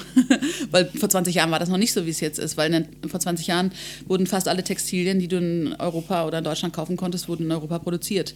Damals war der Markt noch extrem krass abgeschottet, da durften die Asiaten noch nicht ihre Textilien hier verkaufen. Das war in der, w, äh, in der World Trade Organization so geregelt und ich glaube, Anfang der 2000er haben die überhaupt erst angefangen, ähm, für den europäischen Textilmarkt zu produzieren, viele dieser Länder. Das heißt, das Phänomen ist ein total neues. Als ich jung war und H&M hier auf den Markt gekommen ist, äh, war das total normal, dass ein T-Shirt 20 Mark gekostet hat. Und das war günstig. Ne? Also man hat sich gar nicht die Frage gestellt, äh, warum kostet es nicht eigentlich 5 Euro oder 3 Euro? Ne? Äh, das war halt ein anderes Mindset. Und das ist halt eher ein Mindset, also deshalb finde ich es manchmal so interessant, das wird natürlich auch oft ein zu einem sozialen Thema gemacht, dass Leute dann zu mir sagen, naja, aber wenn die Sachen alle teurer werden, dann können natürlich Leute, die weniger Einkommen haben, sich weniger Sachen leisten. Und dann sage ich oft, ja, das stimmt, aber gleichzeitig können die sich das ja nur leisten, weil es auf Kosten noch ärmerer Leute äh, geht, die halt hardcore ausgebeutet werden und die zufällig keinen deutschen Pass haben und deshalb am Arsch sind. So, ne?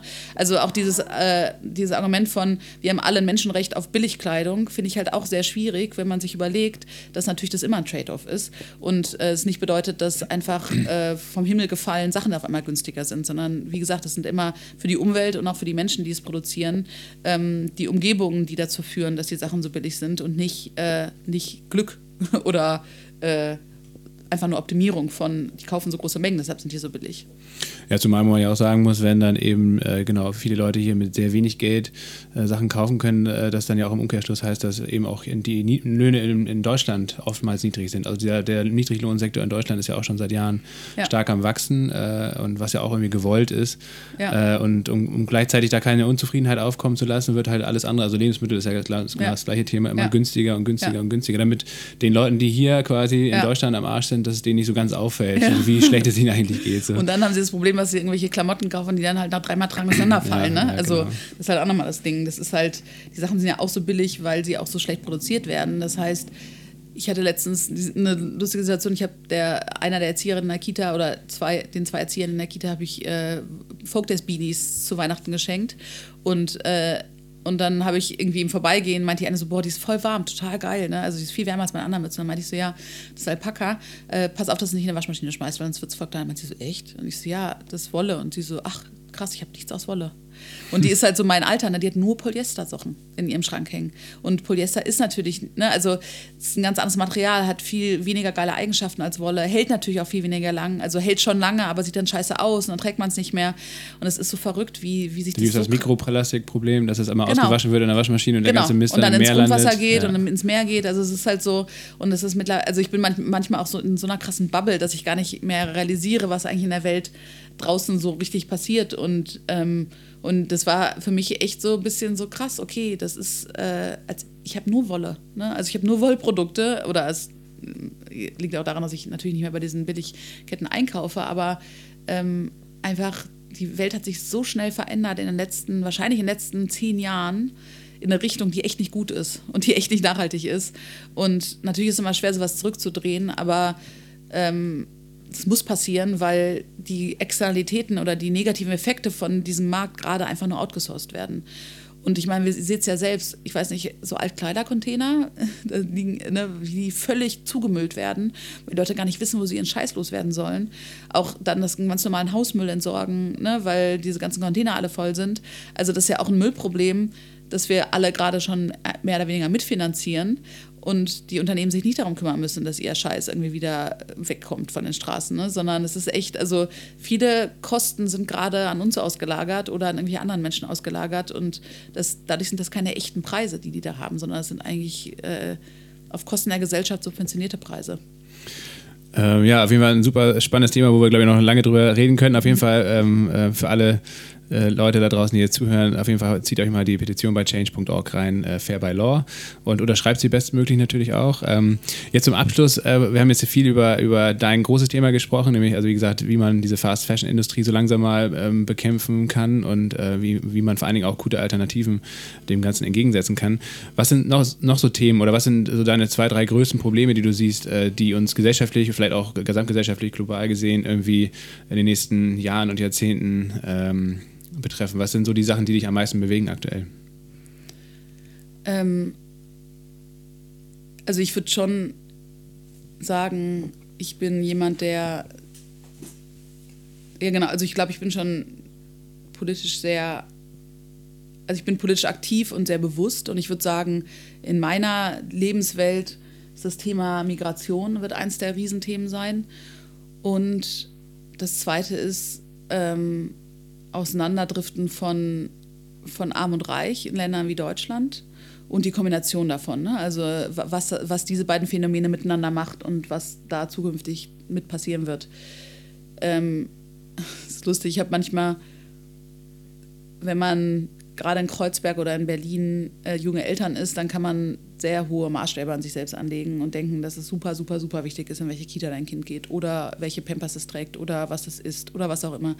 Und ganz oft in diesen Situationen muss ich immer denken, so, meine Kinder werden so krasse Challenges in ihrer Zukunft haben, dass es scheißegal ist, welche Windeln sie heute tragen oder zu welcher Kita sie gehen. Also es ist so, das werden Herausforderungen sein, die können wir uns jetzt gerade, glaube ich, noch gar nicht vorstellen. Ähm, und wir sehen ja die Anfänge schon. Ne? Also dadurch, dass, dass du das Erstarken von Populisten überall in Europa, aber eigentlich auch weltweit hast. Ähm, und, und diese Destabilisierung von Gesellschaften, das ist was, was mich total, was mir total Angst macht, weil ich halt einfach auch nur bedingt die Möglichkeit sehe, darauf Einfluss zu üben. Und ich glaube, viele Phänomene, die wir gerade beobachten, haben damit zu tun, dass es zu wenig Leute gibt, die in der Politik wirklich das grundlegende Interesse haben, ähm, das zu vermeiden, dass es da ein Auseinanderdriften gibt oder die ein ganz, ganz tiefes Gerechtigkeitsempfinden haben und sagen, es muss allen Leuten in Deutschland zumindest einigermaßen gut gehen, damit wir ein stabiles politisches System haben.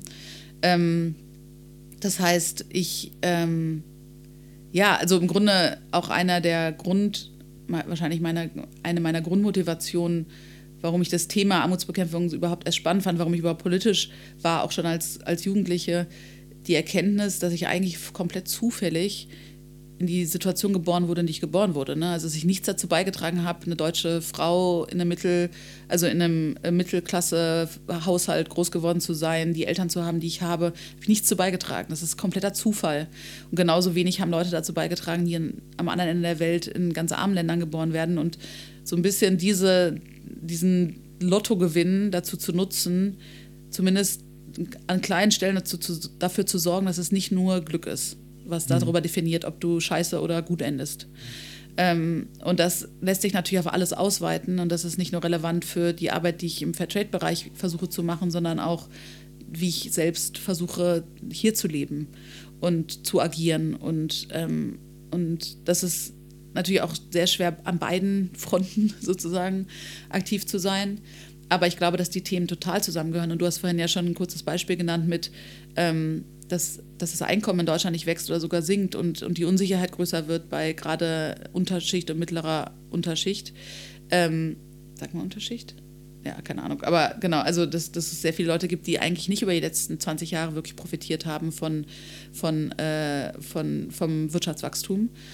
Und äh, dass das halt mit ganz vielen anderen Dingen zusammenhängt und auch zum Beispiel dieses Thema von Kaufen als Ausgleich dafür, dass man vielleicht ähm, unglücklich oder unzufrieden auf anderen Ebenen ist. Und das ist nochmal ein Thema, was mich so ein bisschen umwandert. Und ich glaube, dass ganz, ganz viele Probleme daraus resultieren, dass wir alle zum Beispiel in unserem Job sehr unglücklich sind und eigentlich was ganz anderes mit unserem Leben machen wollen würden und dann halt voll viel Scheiß kaufen, um uns das erträglicher zu gestalten und das Gefühl zu haben, zumindest kann ich mir Sachen kaufen von, dem, von der Scheißzeit, die ich habe. Ne?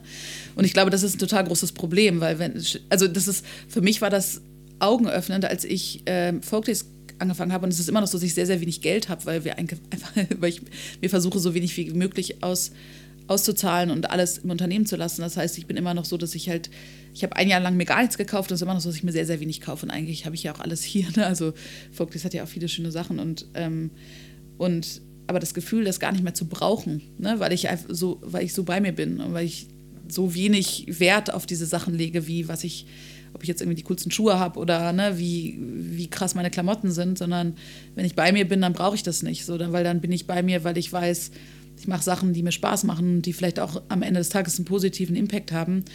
Ähm, das ist was, was ich versuche sehr, sehr stark auch zu leben und auch anderen Leuten zu kommunizieren. Also ich habe natürlich auch viel Kontakt mit anderen Leuten, die vielleicht in Jobs sind, wo, die sie nicht so gerne machen und immer diesen Zusammenhang auch herzustellen zwischen, manchmal brauchst du auch nur ein hohes Einkommen, weil du halt, also weil du halt einfach das Gefühl hast, du musst dir dann das gönnen, was du quasi für deinen Job hergibst, das Glück. Und natürlich kannst du es nicht erkaufen und das weiß auch jeder, aber ich glaube, ähm, wenn wir alles schaffen würden, ein bisschen näher bei uns zu sein und ein bisschen mehr glücklich zu sein, im Alltag und auch Arbeit zu verrichten, die uns Freude macht. Und natürlich würde jetzt auch jemand wieder sagen, das ist ein totaler Elitendiskurs, aber wenn man sich mit dem Thema ein bisschen intensiver beschäftigt, merkt man, auch für jemand, der im Krankenhaus putzt, kann es einen Unterschied machen, wie eigenständig und eigenverantwortlich du das machst und was für einem Unternehmen. Ne? Also ich, es gibt natürlich so Leute wie Lalu, die darüber Bücher geschrieben haben, wie Reinventing Organizations,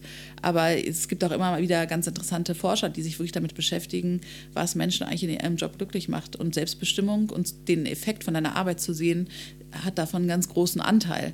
Das heißt, ähm, sich zu überlegen, wie schaffen wir es eigentlich und unabhängig davon, dass diese Jobs wahrscheinlich in fünf bis zehn Jahren sowieso von, äh, von Robotern gemacht werden und wir dann über ganz andere Themen uns Gedanken machen müssen, nämlich bedingungsloses Grundeinkommen oder wie schaffen wir es eigentlich als Gesellschaft, da zu gucken, dass die Leute, die nicht so gut ausgebildet sind, ähm, irgendwie noch ein Einkommen haben. Ähm, das ist halt, das sind alles Themen, ich glaube, damit werden wir uns auch befassen müssen und, ähm, und und die hängen alle total direkt miteinander zusammen. Und manchmal bin ich überwältigt davon, weil ich gar nicht weiß, an welcher Stelle ich anfangen soll. Und ehrlich gesagt schreibe ich gerade auch noch dazu zu allem anderen ein Businessbuch mit einer Freundin von mir zusammen. Das heißt ähm, Starting a Revolution, What We Can Learn from Female Entrepreneurs About the Future of Business. Und da geht es ganz viel um diese Frage, ne? was, was erfüllt uns eigentlich und was wird in Zukunft unsere Aufgabe sein als Menschen, die arbeiten und wie kann man es auch schaffen, dass Leute in ihrem Job das Gefühl haben, dass sie ganz sind, also dass sie sozusagen whole sind ne? und, und, und zufrieden sind und, und auch was bewirken können. Und vielleicht wird es dazu führen, dass irgendwann unsere Generation nicht mehr in Kackunternehmen arbeiten wird, weil die sagen, so gut könnt ihr mich gar nicht bezahlen, unabhängig davon, dass ich dann das Geld ja eh nur dafür ausgeben muss, genau, irgendeinen Quatsch mitzukaufen, damit ich dann mich nicht ganz so schlecht fühle. Ne? Also das sind alles Fragen, äh, ja, also ich denke viel nach in den fünf Minuten, die ich morgens in der Dusche stehe. Nein. ähm, ja, danke, dass du heute mit uns nachgedacht hast. Ja. ähm, und ähm, Lisa, vielen Dank für das Gespräch. Vielen Dank äh, für die Fragen und äh, eure Gedanken. Ciao.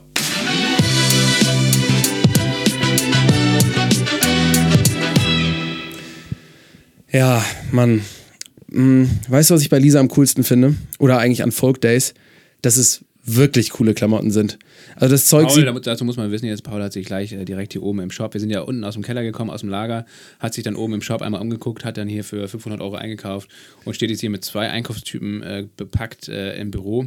Ja, aber Lasse, du musst dran denken, dass Lisa auch den Podcast hört. Das heißt, die wird sich vielleicht beschweren, weil wir da, weil wir gar nichts gekauft haben. Ja, das stimmt. Das wäre jetzt natürlich einfach eine schöne Story. Okay, nee, aber auf jeden Fall hätte ich es gern gemacht. Ich hätte gerne und gut und gerne. Machen, genau. werden wir es ankündigen. Ich werde es natürlich auch noch machen. Lisa bis jetzt hier durchgehört hat. Ja, nee, also ich glaube, da werde ich echt äh, viele, viele Geschenke, viele tolle Geschenke äh, kaufen können ähm, in Zukunft. Nee. Ich will ja Tina, Tini, meiner Freundin, ähm, den, diesen Ring schenken äh, aus Bombensplittern aus Kambodscha. Den finde ich auch äh, optisch sehr ansprechend. Hört die unseren Podcast nicht, oder was? Ja, doch. Ach so. Das ist jetzt so die Ankündigung. Ah, wow. Und ähm, aber ich, ja, ich hoffe, das ist was für sie. Ich finde den Regen cool und ich finde die Story dahinter natürlich auch cool. Ähm, mal gucken, ob das was für sie ist. Ja, ich werde meiner Freundin das, glaube ich, nicht schenken. Ja, gut, aber wenn du eine Freundin hättest, was würdest du da ihr dann schenken? Das ist mir wichtig, dass wir das auch mal thematisiert haben jetzt dieses Mal. Ähm, was würde ich ihr schenken? Ich glaube, ich sprechen sowieso viel zu wenig äh, über, ihr, über die ganzen Backgrounds. Über unser Privatleben, ja klar, die ganzen Insights. Ja. Nee, ich würde tatsächlich auch den Ring schenken mit den Bombensplittern. Das finde ich ist nämlich echt, echt eine, äh, ein cooles Teil. Ähm, ja, aber jetzt nochmal zurück zu Lisa. Also äh, nicht nur irgendwie ein geiles Fair Fashion Label gegründet, sondern äh, wirklich jemand, der gedanklich voll bei dem ist, was er machen will. Das merkt man ja und ich glaube, die Lisa, die ist so im Flow und im Fluss, ähm, dass quasi die Ideen deswegen ja auch nur so aus ihr raussprudeln. Also egal, ob das jetzt das Buch ist, was sie geschrieben hat, egal, ob das sowas ist wie so eine Petition, mal eben kurz neben dem Geschäft quasi äh, äh hoch, zu, hoch zu jazzen ähm, oder halt ähm, irgendwie dieses Label zu betreiben, was auch echt viel Arbeit äh, sein muss. Ähm, ja, und das finde ich, find ich an ihr echt cool. Ähm, worüber ich mich echt noch gern mit ihr unterhalten hätte, ähm, wäre so dieses ganze Feminismus-Thema. Ich habe nämlich gerade äh, privat das äh, Buch von Sophie Passmann gelesen, äh, Alte weiße Männer. Und äh, Lisa hat vorhin einmal gesagt, ähm, junge weiße Männer, als sie über ihren Beratungsjob gesprochen hat. Ähm, und da hätte ich gern mal so ihre Position und ihre Meinung zu dem ganzen Thema gehört. Ähm, ich hätte generell, glaube ich, noch viel mehr mit, äh, mit ihr darüber sprechen wollen, über das Buch, äh, das ja jetzt Ja. erst im Juli herauskommt. Äh, ähm, ähm, Starting a Revolution, glaube ich. Ja. Äh, wurde auch über Start Next äh, gecrowdfundet. Ja, aber weißt du warum? Vor allem auch, weil ich vorhin auch so ein, so ein blödes Ding mir geleistet habe, als ich meinte, ja, dein Vater ist doch auch Unternehmer. Obwohl ich gelesen hatte, dass ihre Eltern Unternehmer waren, konnte ich mich nicht mehr ganz genau daran erinnern und dachte so, ja, war ja wahrscheinlich der Vater dann. Also bin selber so ein bisschen in die Shovi-Falle oder Sexismus-Falle, ich weiß nicht, getappt. Ja, auf jeden Fall. Ja, ich finde es also sowieso total faszinierend. Also, was sie macht, wie sie es macht.